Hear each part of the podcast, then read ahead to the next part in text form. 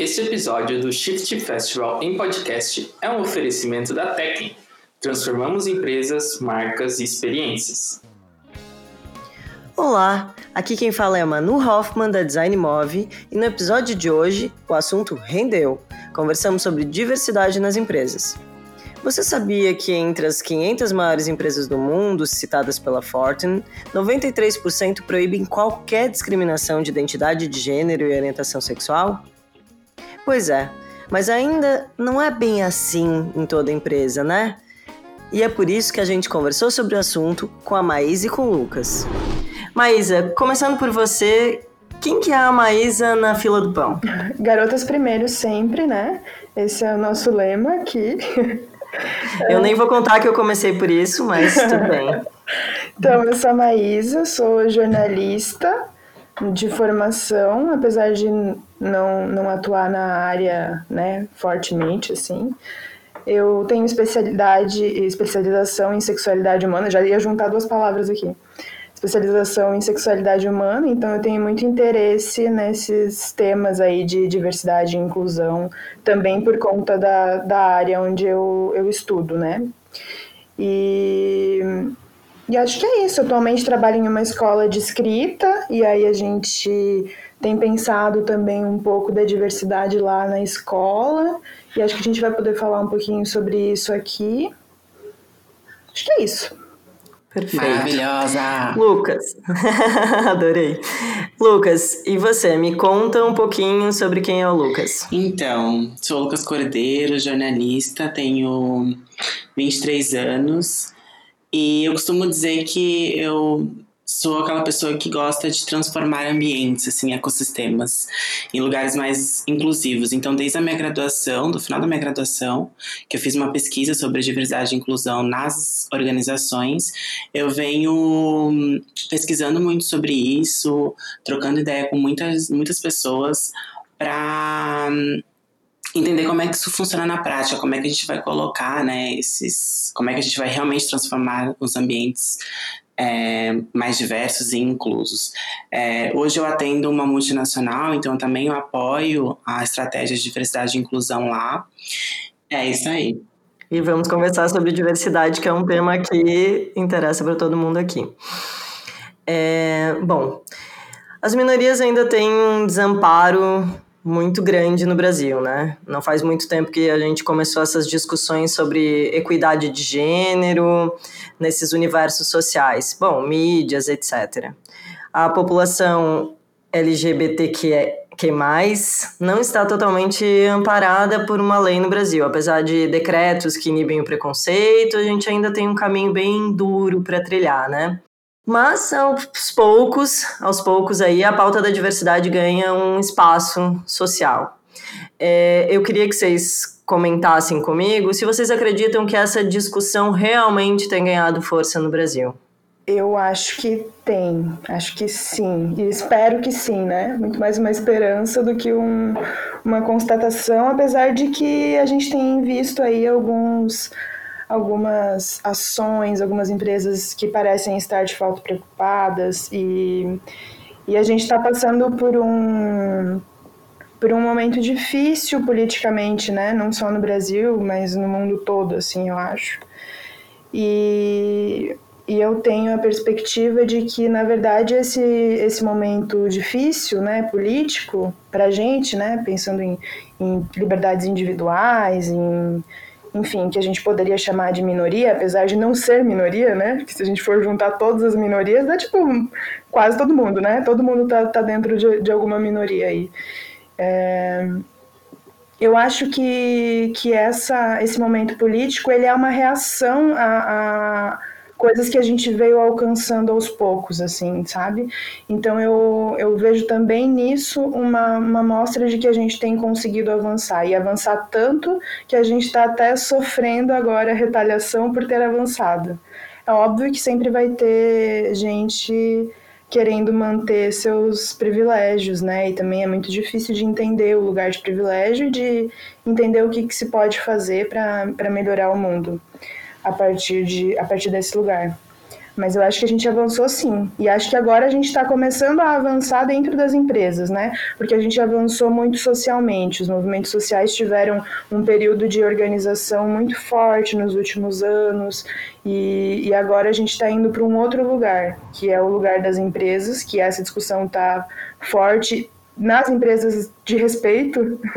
é, especialmente, assim, né? Algumas ainda estão ignorando, mas não vão poder ignorar por muito tempo. É, quando a gente pensa diferente do nosso movimento político, né? A gente tem aí, as empresas têm começado a, a pensar é, na diversidade, na inclusão como um tema que é, impacta diretamente no negócio, né? Então, é, a empresa ela pode querer fugir, pode, enfim, ter é, divergências sobre esse assunto, mas quando ela entende que é um diferencial competitivo para ela, e quando tô falando de diferencial competitivo, eu falo tanto dos talentos que ela vai reter quando ela é, pensa em diversidade e inclusão, né? Quando ela pensa em, em pegar os melhores talentos, independente é, de qualquer questão que eles tenham ou sejam. Então, quando ela pensa em talentos, ela vê que é um diferencial competitivo é, ter diversidade e inclusão no seu valor ali, né, na sua cultura. E quando ela pensa em mercado, né, quando ela vai tipo vender um produto, por exemplo, ela também vê que diversidade e inclusão é um é um diferencial para ela competitivo também na, nas vendas, mais comercialmente, porque se eu tenho uma campanha em que as pessoas se sentem mais representativas, é, se de fato isso se todo o meu branding, toda a minha a cultura da minha empresa é, tem isso no valor, né? Eu consigo me comunicar com os diferentes públicos e aí é, em questões sociais, em questões é, de gênero, enfim, é, eu também é um diferencial competitivo, eu consigo atingir mais pessoas. Então, eu acho que as empresas elas estão começando a ver que diversidade não é mais só um, um discurso, de fato elas precisam aderir isso né, na sua cultura. E então eu acho que se as, se as empresas elas não estão aprendendo isso organicamente, né, com o movimento que o mundo está fazendo, elas vão aprender isso na dor, porque elas vão ou perder os talentos, ou elas vão ter uma baixa nas vendas, porque é preciso se comunicar com todos esses públicos, né? De acordo com um estudo feito pela McKinsey, empresas que investem em diversidade têm 21% mais chances de ter lucro acima da média. Isso acontece porque atraem mais talentos do que os concorrentes, aumentando o foco do cliente. E, e as pessoas estão mais atentas também, né? Acho que essa é uma questão, assim. E eu, eu costumo conversar muito com estudantes, assim, de graduação, e eles sempre me perguntam, tipo, ah, mas o que, que a gente pode fazer para consumir melhor, né? Para, enfim, escolher. E, e, é isso, as pessoas elas estão querendo escolher as marcas de, de quem elas vão comprar, não estão mais querendo ir no shopping e, tipo, escolher qualquer coisa e levar para casa, né? Pessoas, ainda mais agora que a gente está em um momento de pandemia dentro de casa, se você vai querer comprar uma calça que seja, você vai, vai procurar e vai querer comprar de alguém que está conversando com você, que não está só empurrando um produto, assim. A gente tem um, uma, uma questão importante dentro desse debate de diversidade e inclusão, que é a princípio, só a moral já nos deveria fazer pensar em diversidade e inclusão, né? A moral que eu digo, assim, de, de todas as pessoas, de querer que todo mundo esteja bem, é, feliz, que tenha minimamente um emprego, que sobreviva bem, né? Enfim, a, qualquer pessoa, né, ser humano, vai dizer isso, né? Inclusive campanhas políticas, todos os políticos estão aí a educação, saúde emprego, né, para todo mundo. Então, só a moralidade já devia fazer a gente pensar nisso, né, de que a gente tem que colocar todo, as pessoas para trabalhar, que a gente tem que dar dignidade e direito, e inclusive é uma uma uma coisa que as empresas têm que fazer, né? Pensar no, no ser humano e pensar na sociedade. Acho que eu tenho duas, duas questões que eu gostaria de levantar com vocês. Uma delas, mas é a que você colocou uh, do papel de privilégio, né? Do, do, do, elemento privilégio. Eu gostaria que você explicasse o que, que é você estar numa situação de privilégio é, em relação à diversidade, por exemplo. Então, acho que esse discurso é bem importante para as pessoas entenderem. E, em seguida, eu queria entender um pouco de vocês qual que é o papel das empresas na promoção da igualdade e da diversidade. O Lucas já falou um pouquinho, mas eu acho que vale a pena a gente é, é, entender que as corporações elas têm muito, é, elas influenciam muito na nossa, na nossa resolução enquanto sociedade. Então, entender qual é o papel das empresas na promoção uhum. da, da, da igualdade, da diversidade é importante para a gente entender como é que a gente está pensando a perspectiva de futuro, né? É, de, de pensar que as pessoas são iguais dentro de qualquer situação social. É, começa com o fato de que, no geral, as pessoas passam a maior parte do, do tempo da vida delas dentro de uma empresa, trabalhando, né? Hoje em dia, não necessariamente dentro de uma empresa, e nesse momento não, não necessariamente dentro de uma empresa fisicamente, mas que estão vinculadas a esse lugar do trabalho na maior parte do tempo, né? Não é com lazer, não é com nada que a gente gasta mais tempo do que com trabalho. Então é muito importante que as pessoas estejam se sentindo acolhidas e felizes e, e bem nesses espaços para também produzir melhor, né? A questão do privilégio, né? A gente entende, por exemplo, que pessoas brancas têm privilégio em relação a pessoas negras, né, pretas ou pardas e, e isso em qualquer em qualquer lugar, né? E obviamente num processo de seleção ou dentro de uma empresa também vai acontecer. Né? E aí também está muito, obviamente existe racismo existem pessoas racistas e todo mundo é um pouco racista, mas também existe o racismo que a gente chama de estrutural e que vai fazer com que uma pessoa negra dentro de uma empresa, por exemplo, tenha muito mais dificuldade de alcançar cargos de gestão, de diretoria, simplesmente pela cor da pele dela, tendo uma, uma qualificação igual ou às vezes superior a uma outra pessoa branca. E aí eu usei o exemplo das pessoas negras porque eu acho que o racismo é uma pauta que está mais pulsante para a gente agora, porque esse ano, enfim, a gente deu uma acendida nesse debate. Mas isso vale também para as mulheres, né? Se a gente for pensar quantas mulheres em cargo de liderança a gente tem em indústrias, por exemplo, né? Que são empresas mais, mais antigas, mais consolidadas. A gente está em Joinville, né? Joinville é basicamente indústria, então Quantas, quantas mulheres a gente vê, né? No, assim, no máximo ali na gerência de RH, que daí é porque trata com pessoas, mas nos outros lugares a gente não vê, assim, a gente não vê mulheres. Segundo dados da Organização Internacional do Trabalho, empresas que monitoram o impacto da diversidade de gênero na liderança reportam um crescimento de 5 a 20% nos lucros. Mesmo assim, estudos revelam que, no Brasil, apenas 3 cento das mulheres ocupam cargos de liderança nas empresas. E aí, para pessoas LGBTI, para pessoas com deficiência, é, para todas as pessoas que não são homens brancos, cisgêneros, né, heterossexuais ou, enfim, gays que performam uma heterossexualidade portanto, passa batido, é, isso acaba sendo mais difícil, né? Então a gente vai é, trabalhando também essas interseccionalidades entre os lugares de cada pessoa, né? Quando eu digo um homem branco, cis, hétero, enfim, que tem uma família, é, ele está no, no mais alto lugar de privilégio, né? Ele tá, ele é o que todas as pessoas desejariam ser para não sofrer preconceito. Então, essas pessoas que estão mais acima, digamos, nessa, nesse ranqueamento de privilégio, é, obviamente vão ter uma dificuldade de, de sair desse lugar, né? De abrir espaço para outras pessoas. E às vezes até de entender que está nesse lugar por uma questão social de privilégio, de entender que que talvez numa competição de uma vaga ali dentro da empresa para uma coordenação, você passou porque você é um homem branco e a outra pessoa que estava concorrendo você era, sei lá, um, um homem negro, uma mulher negra, não foi porque você era melhor, mas foi por, por conta disso. E aí, quando as pessoas começarem a pensar que essa diferença, na verdade, também desqualifica elas, sei lá, é um outro, um outro lugar, assim, a gente precisa discutir isso num, num, num podcast só para isso, aquelas. Eu acho que tem uma, uma questão que eu, que eu gosto de levantar, assim, porque eu sou gestora e eu sou mulher. Então, eu sempre me coloco em mesas onde a maioria é masculina. E eu acho que a voz, a voz da, da, do homem hétero branco é mais ouvida.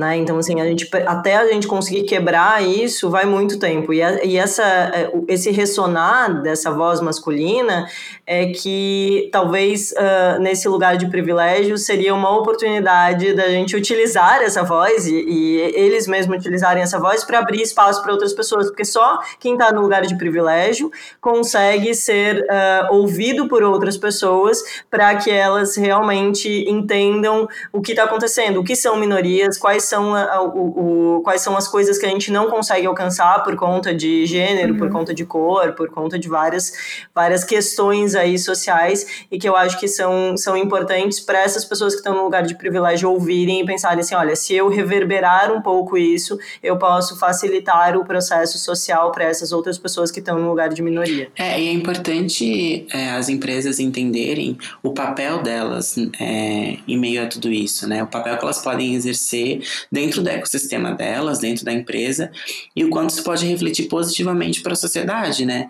Então, se a, a empresa tem essa preocupação com, com diversidade e inclusão, e então, a partir disso, tem uma, é, um, uma equipe de recrutamento e seleção super bem é, treinada e capacitada para receber né, as mais diversas pessoas.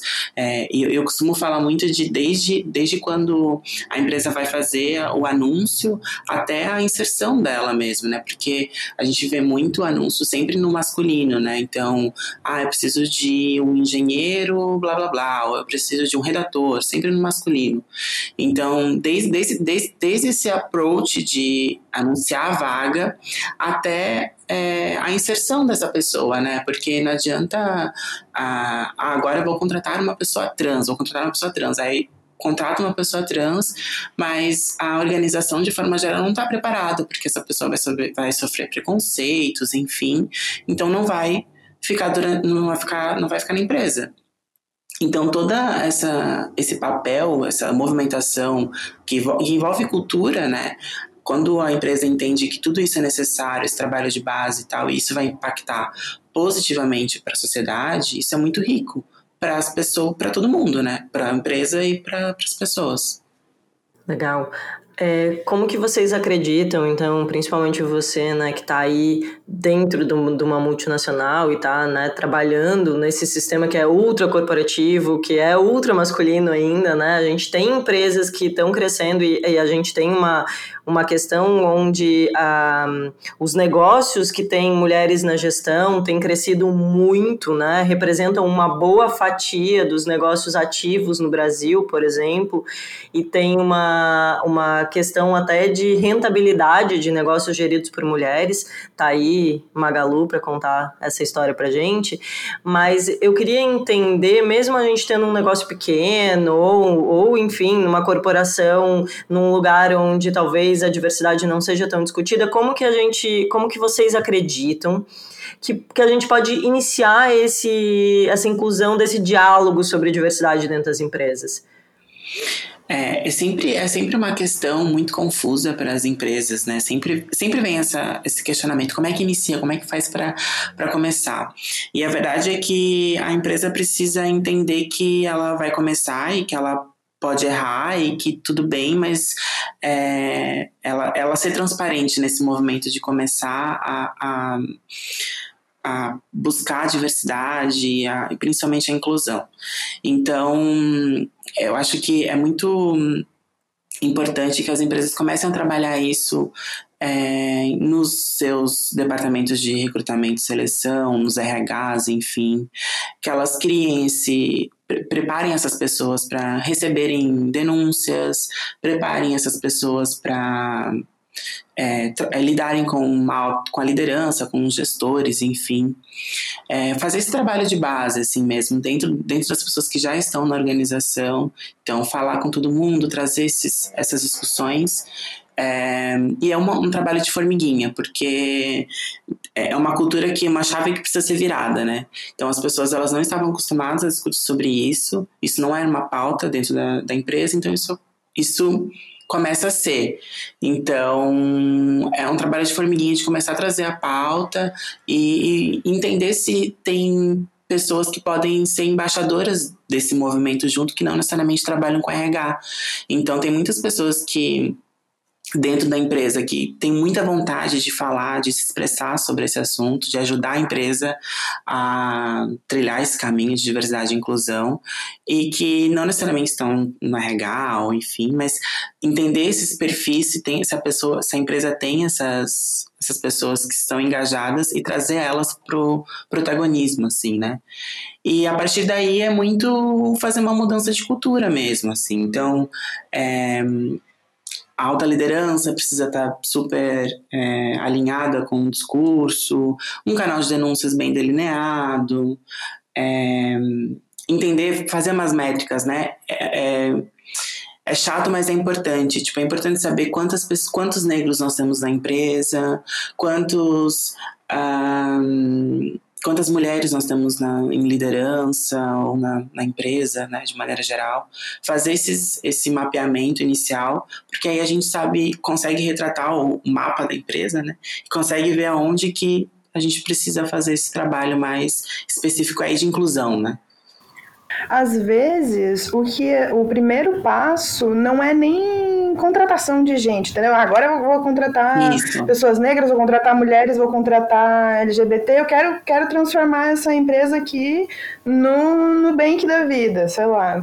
Chutei o Nubank, né? Mas tem outras aí que talvez sejam até melhores exemplos. Mas é, a questão é que, que essas pessoas às vezes já estão dentro da empresa e elas só não, não, não estão ou um, não se reconhecendo nesse lugar de diversidade, né? Não se reconhecendo enquanto uma mulher negra, não se reconhecendo enquanto uma mulher que, que, que sofre algum tipo de opressão por ser mulher dentro da empresa, ou não estão se sentindo abertos para dizer que são gays, que são lésbicos, que são. Que lésbicos é ótimo.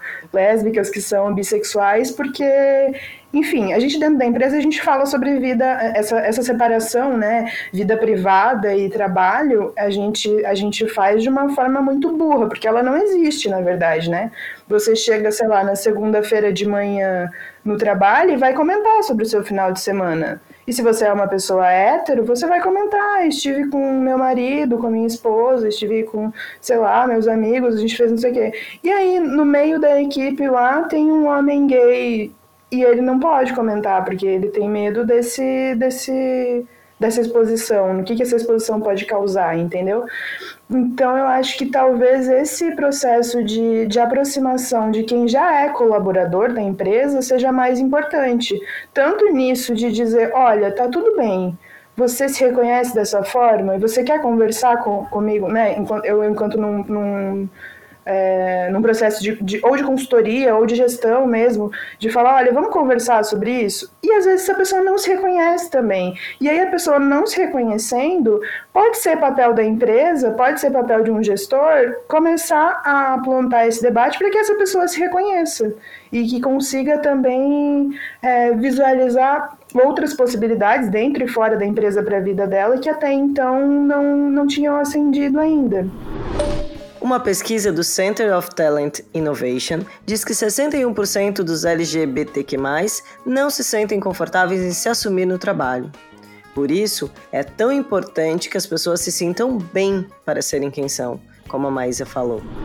Esse movimento inicial ele é muito importante, porque quando a empresa ela faz uma só um discurso comercial, assim, né? Agora vamos atingir esse público em questão de vendas, né? Pensando bem no comercial rapidamente esse discurso ele é, é, é cancelado na internet, porque as pessoas é, que não tanto as pessoas que trabalham na empresa, quanto as pessoas que são, enfim, consumidoras e entendem que a empresa nunca falou sobre isso, nunca fez um, um, um approach assim com mais diverso, enfim, e agora está fazendo como assim? As, e aí as empresas, as pessoas, elas vão além, né? Então, quando eu vejo uma, uma uma propaganda que é super colorida e tal, eu falo, putz, legal, mas será que as pessoas que trabalham nessa empresa tipo, podem ser livres, assim, assim como essas pessoas do comercial estão sendo. Então, por isso, que, por isso que é importante esse movimento inicial, assim, das empresas, e aí sim, é, estruturar bem dentro para as pessoas que trabalham ali, para as pessoas, e aí depois disso tornar uma coisa que impacte mais comercialmente, né? Às vezes a gente tem a impressão, e eu acho que tem a ver com os valores que a gente troca, assim, as marcas, as pessoas estão cada vez mais próximas às marcas, elas sabem o que está acontecendo dentro das empresas, é, a internet está aí para nos dizer, né, a gente sabe que as pessoas, quando elas são, uh, sei lá, vítimas de alguma coisa, elas têm a, a possibilidade de ir até a internet e falar sobre isso dentro do ambiente de trabalho, fora do ambiente de trabalho, enfim, né? E algumas vezes a gente tem realmente essa impressão de que as empresas contratam pessoas diversas para cumprir uma exigência social e acabam esquecendo de criar um plano de desenvolvimento para esse funcionário, né? É, eu queria entender de vocês, se vocês acham que essa visão ela se confirma dentro das empresas, que existe um gap muito grande entre falar que é diverso e realmente ser diverso dentro da empresa. E eu queria entender o que, que você, vocês acham que são os passos. É, eu vou dizer certos, mas não é certos a palavra. São os, os passos que a gente deveria é, assumir para realmente pensar a diversidade dentro das empresas que às vezes as empresas já têm essa, já têm alguma, algum dos pontos da diversidade muito bem explorados dentro da empresa e que, e que cada, cada caso precisa ser pensado individualmente, né? O que, que a gente, o que, que a gente precisa fazer para tornar essa empresa mais diversa a partir de pontos diferentes também, assim. É, e, de, e, de, localidades também, né? Tipo, um desafio que a gente vai ter aqui em Santa Catarina não é o mesmo desafio que vai ter no Rio de Janeiro, às vezes até na mesma empresa, mas em, em sedes diferentes da empresa. É, então, esse é um, essa é uma questão bastante individual, assim, a gente precisaria pensar individualmente em cada caso. Mas eu queria dar um exemplo positivo que é, eu tenho uma amiga, inclusive eu lembro porque porque está marcado no meu coração por conta dela, que está trabalhando no quinto andar há algum tempo, e uma das primeiras ações que ela fez quando ela chegou lá foi criar um programa de formação para mulheres desenvolvedoras né? Então, a Quinto Andar é uma empresa de, de aluguel, né? De, de imóveis, enfim, e, e tem muitos desenvolvedores trabalhando lá dentro e tinha muitos homens. E aí eles quiseram fazer um processo de contratação que fosse mais inclusivo e que levassem mulheres. Só que quantas mulheres desenvolvedoras a gente conhece que estão aí soltas no mercado, né? Então o processo que eles fizeram foi o seguinte: criaram um, um, um curso mesmo, assim, substancial, para formar mulheres que tivessem vontade de trabalhar com com desenvolvimento e formaram essas mulheres e algumas, não sei se todas, mas algumas foram contratadas pela empresa e estão trabalhando lá. Então, essa é uma ação que faz muito sentido, né? Eu e o Lucas, a gente costuma muito discutir muito essa, essa questão também de contratação contratações diversas, inclusive com uma outra amiga nossa, Dani, que é não adianta nada você querer contratar diversidade se você quer pegar uma pessoa pronta, que é uma pessoa que está sendo disputada por várias empresas. Né? Isso não ajuda em, em, na inclusão, porque essa pessoa já está lá. No máximo, ela vai sair de uma empresa que, que enfim, já está muito bem ali para ela e ir para outra para aumentar um pouco o salário, enfim, qualquer coisa do tipo. E essa não é necessariamente ou não é mesmo o caminho que a gente que a gente quer trilhar, assim, porque a, a, a nossa intenção, né, na minha intenção, talvez, não sei, é justamente incluir pessoas que não estão ali e que precisam estar, né, e que precisam, enfim, ser, serem vistas e, e, ter o seu potencial descoberto e é, desenvolvido também junto com as empresas. Mas é, é importante que nesse, nesse, nessa discussão de diversidade e inclusão, é importante que a gente entende, entenda basicamente é, o que, que é diversidade e o que, que é inclusão também, né? Então, quando a gente fala de diversidade, é entender o quanto é, quantos grupos de afinidades ou quanto a empresa é diversa, né? Quanto, quanta diversidade nós temos na empresa. É legal também entender se é, o panorama geográfico da, onde aquela empresa está situada reflete é, as pessoas que estão lá dentro. Então, por exemplo, ah, a gente está falando de, de uma região que tem é, 60% de mulheres uh, e, de maneira geral, 60% da população é negra. Um exemplo. Será que. E aí a empresa entende. Uh, o mapa da empresa é: nós temos 5% das pessoas negras e 10% de mulheres, ou seja, não bate, né? Por que que, por que, que isso é, por que, que isso é diferente, né? Então, diversidade é entender qual que é o panorama da empresa e inclusão é justamente trazer essas pessoas, né? Então, fazer esse movimento de abraçar essas pessoas para virem participar desse ecossistema e tornar ele mais diverso. Então, nesse movimento, eu também trago um exemplo muito legal de uma empresa de tecnologia, inclusive que eu fiz o meu é, fiz a minha pesquisa, que é a ThoughtWorks, que é uma empresa de tecnologia, e eles entenderam que a tecnologia era muito branca. Eles entenderam que tanto a empresa, e isso é de uma transparência e de uma. É, de uma, um movimento tão positivo, né? Então eles olharam para a empresa e falaram assim: opa, somos todos. A empresa está muito branca, então vamos criar um programa para enegrecer a empresa. E o programa é esse, o nome do programa é esse, enegrecer. Então, eles foram para regiões, algumas regiões do, do país, que hum, tem uma população, uma, uma, quantidade grande de pessoas negras e desenvolveram essas pessoas na tecnologia e trouxeram elas para dentro da empresa.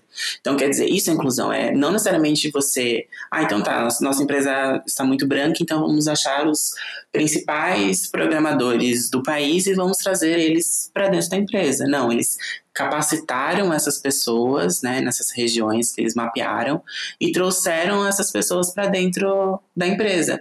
Um exemplo também que a gente, quando a gente pensa em empresas maiores, assim, é o caso do inglês, né? Então, se a gente pensar, se a gente, vamos pensar, né, na, na educação básica, fundamental, enfim, média da das escolas uh, que não são privadas, né, não públicas, não tem um, um, a pessoa não sai falando inglês nunca. Então, é, se, a, se o requisito obrigatório da vaga é ter inglês, ou seja, a gente está fazendo um recorte social muito grande. E tá, ok, tem algumas vagas que realmente Públicas. precisam de de inglês e tudo mais. Só que como é que a gente vai desenvolver? Qual que é o nosso, nosso papel social da empresa, né? De alguma forma tentar desenvolver essas pessoas, já que por várias circunstâncias elas não estão aptas, né, não têm o inglês fluente, então vamos é, desenvolver elas e incluir elas dentro da empresa. Esse é o papel também, né, da, da organização. É, esse exemplo do inglês é bizarro, né? Assim, porque qualquer pessoa pode entrar numa, numa empresa, a empresa paga um curso de idioma para a pessoa, independente do idioma, né? Seja inglês, seja mandarim, seja sei lá.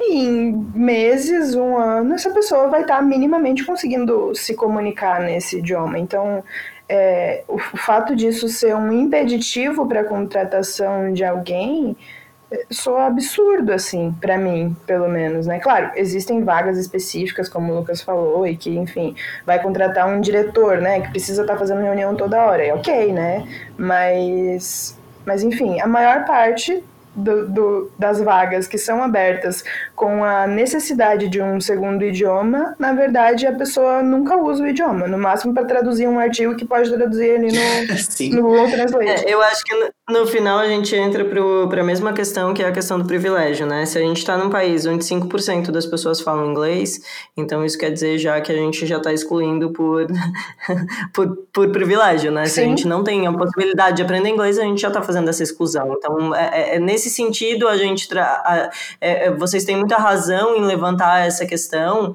porque essa questão é, é, é, é, muito específica, assim, né? A gente precisa entender que as pessoas, para se desenvolverem, elas têm que ser oportunizadas. Senão, fica muito difícil eu conseguir é, uma pessoa preta que seja. tenha X, Y, Z e outras coisas de desenvolvimento, sendo que ela não teve oportunidade porque ela nasceu em X, Y, Z lugar, entende? Se eu chego para uma pessoa que é para uma mulher que não teve a mesma oportunidade que um homem branco, chego para ela e digo assim: olha, ei, você precisa ter.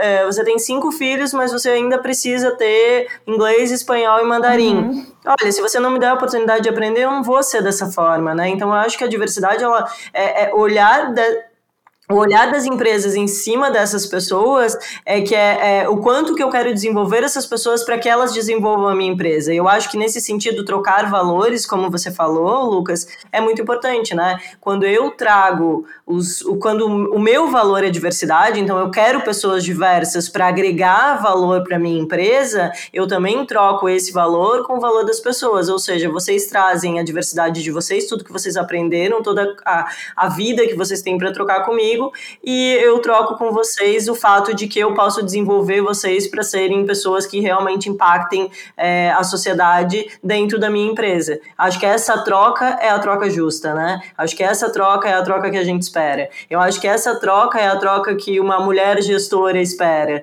Essa troca é, uma, é, é a troca que uma pessoa preta, quando entra numa empresa, pensa: olha, você, eu, eu quero desenvolver o mundo porque eu quero chegar é, é, e dar oportunidade para uma pessoa igual a mim estar nesse lugar também. Eu acho que essa noção de empatia, ela é muito das minorias exatamente por isso. Olha, eu já, eu já passei por essa situação é, de colapso e eu queria, eu queria mostrar para vocês que a gente pode mudar isso junto, a gente pode mudar isso é, de mão dada, a gente pode uh, mudar isso de uma forma mais coerente, né? Eu acho que esse discurso que vocês trouxeram é muito importante. Você só vai dar oportunidade para as pessoas se, é, se você realmente, você só vai é, é, fazer as pessoas se desenvolverem se você der oportunidade para as pessoas se desenvolverem, sejam, sejam elas quem sejam. É, né? E aí a gente entra também numa segunda questão que é essa empresa empresa precisa estar muito segura de que o ambiente de trabalho dela é muito bom para fazer isso, entendeu? Porque senão as empresas vão ficar com medo de, ah, eu vou contratar uma pessoa negra aqui agora, ou uma mulher, ou sei lá, uma pessoa trans, enfim. Vou dar toda uma, uma oportunidade de, de conhecer ferramentas, de, de idiomas, de sei lá o quê, para daqui dois, três anos essa pessoa sair daqui e ocupar um lugar em uma outra empresa que está oferecendo, enfim, alguma outra coisa que interesse a ela. Só que aí a gente entra num lugar que é onde as empresas querem estar, né? Que é o mercado competitivo. A partir do momento. Mas eu acho que você só entra no mercado competitivo a partir do momento que você troca valores com as pessoas. Você só retém pessoas lá dentro se você tem realmente um valor que as pessoas compartilham. Então, assim, aquele negócio de vestir a camisa da empresa, ela só serve se eu compartilho valores com você. Isso serve para o consumidor também. Então, o que o Lucas levantou antes do, do fato de que a gente traz, ah, de repente eu tô olhando alguma coisa ali, a marca tá falando sobre diversidade, e eu penso assim, Ih, essa marca aí não tem cara de que lá dentro os colaboradores realmente não são homofóbicos, né, não são é, sexistas, não são, enfim, você fica com a, quando você fica com essa dúvida, você já fica assim, putz, essa marca não compartilha os mesmos valores que eu. Acho que nesse sentido que a gente é, é, pensa, né, se essa empresa me faz vestir a camisa deles, putz, aí eu quero realmente trabalhar aqui, eu quero compartilhar isso com essa empresa, eu quero fazer essa empresa crescer. E aí. Sim, você pode dar uma proposta de um salário maior do que você está recebendo e você não vai sair, porque aquele lugar ali é a sua casa, entendeu? Você está em casa, você não vai tipo, correr o risco de, de ir para um outro lugar onde vai ser ruim de estar. Eu vou fazer a última pergunta para vocês, porque senão a gente se alonga muito, e, e isso aqui é assunto para 800 podcasts, né? Como eu falei, assim, a diversidade é um assunto que precisa ser o tempo todo falado. A questão da oportunidade para as minorias é algo que a gente tem que falar o tempo todo, porque enquanto a gente não tiver essa equidade, vai ser muito difícil que a gente tenha uma sociedade realmente justa, né? Então, acho que é importante a gente levantar essa bandeira sempre. Essa bandeira é muito oportuna e ainda bem que a gente está podendo discutir sobre isso. E aí, a última pergunta que eu tenho para vocês é, vocês acham que os jovens estão mais abertos à diversidade? É meio que uma pergunta retórica, mas vai lá. Afinal, é, a gente sabe que os jovens, vou aqui me considerar jovem também, são os gestores do futuro. E aí eu queria entender se vocês acham que a gente está num momento onde a gente pode considerar que o jovem realmente está pensando mais diversidade ou não. Eu até vou fazer, eu até vou fazer um adendo, porque eu, eu, levantei essa questão aqui exatamente pelo momento um pouco mais é, complexo que a gente está vivendo em termos sociopolíticos, né? Onde a gente tem uma dificuldade aí de diálogo. Então, uh, e eu tenho medo que a gente tenha um retrocesso, né? Então, eu trouxe essa questão de achar ou não que os jovens hoje estão mais abertos à diversidade, a conversar sobre isso, considerando que eles são as pessoas que vão assumir as empresas daqui para diante, né? Eu, antes de responder a tua pergunta, eu vou, vou só falar de uma charge que já é bem velha, mas eu revi ela essa semana, que é ótima, que são tipo, é um, são vários homens sentados numa mesa, brancos, com barbinha, tipo, golinha polo na charge. E aí um deles está em pé e ele pergunta assim, é, por, que, que, por que, que eu não vejo ideias inovadoras ao meu redor? E, tipo, são várias pessoas iguais sentadas numa mesa. É óbvio que você não vai ter ideias inovadoras trabalhando com um monte de gente que é igual, que partiu do mesmo lugar e que está indo para o mesmo lugar. Então, isso, é, isso fecha muito com a minha visão de diversidade e inclusão, que é isso vai fazer bem para todo mundo, né? Entrar em contato com outro. A gente é jornalista, os três aqui, né? Então acho que isso já está meio na nossa, nossa veia, assim, de entrar em contato com o outro é importante. Para algumas outras pessoas talvez não faça tanto sentido, mas no fundo faz. Que é quanto mais visão, visões diferentes é, existem numa mesa dialogando, mais fácil e mais rápido vai se chegar num, numa solução de problema, né? Então, é, esse, esse era o ponto que fugir da pergunta, eu sempre vou fugir da pergunta. Mas em relação às, às pessoas mais jovens, eu acho que sim. Eu, eu, de novo, acredito mais do que tenho segurança nessa resposta, né? Mas me parece que, que a gente está está tá caminhando para um lugar de, de mais respeito às liberdades individuais, assim, né? E aí envolve muito a questão de, de sexualidade, de gênero, e, enfim.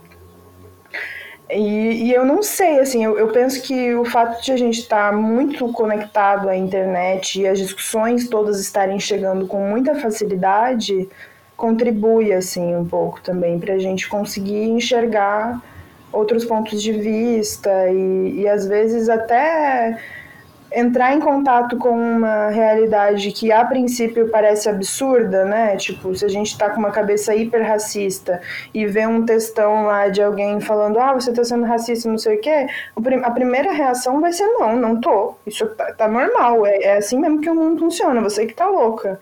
Mas a partir do momento que você entra em contato pela primeira vez com uma discussão, essa discussão vai permanecer na sua cabeça por um bom tempo. Então a possibilidade disso ir reverberando e você ir percebendo outras coisas é muito grande.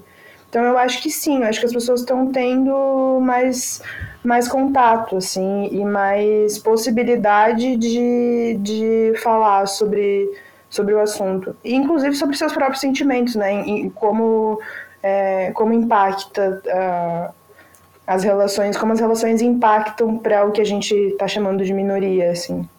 Então acho que sim, acho que a gente está melhorando e vai melhorar mais, assim. É, eu penso que sim também. A gente tem algumas pesquisas aí que falam, né, da, das últimas gerações, que o quanto elas são mais conectadas com propósito. Então, quando a gente pensa em talentos, a gente vê uma, uma tendência das novas gerações escolherem muitos lugares que elas querem trabalhar, é, uma nova forma de gestão, uma gestão é, diferente do que a gente já está mais acostumado. Então, é, eu penso que sim, assim, eu quero acreditar que sim.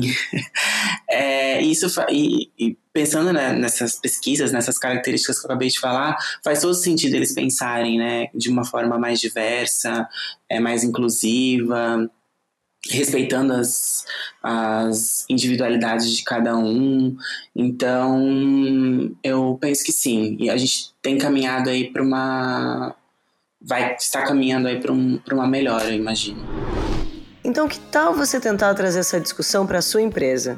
Dessa forma, com certeza vamos ter uma maior inclusão para todas as pessoas.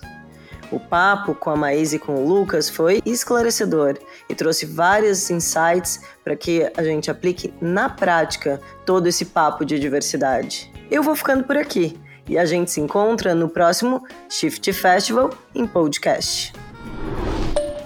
Eu só queria lembrar que os ingressos para o próximo Shift Festival presencial já estão à venda, por um valor muito, muito camarada. Corre lá no site para conferir. Este podcast é uma realização da Tech e conta com o apoio da Move Design. O episódio que você ouviu foi editado pelo Alan Marks, apresentado pela Manu Hoffman e pelo Gabriel Nunes. Não esqueça de se inscrever no podcast usando seu agregador preferido. Até mais!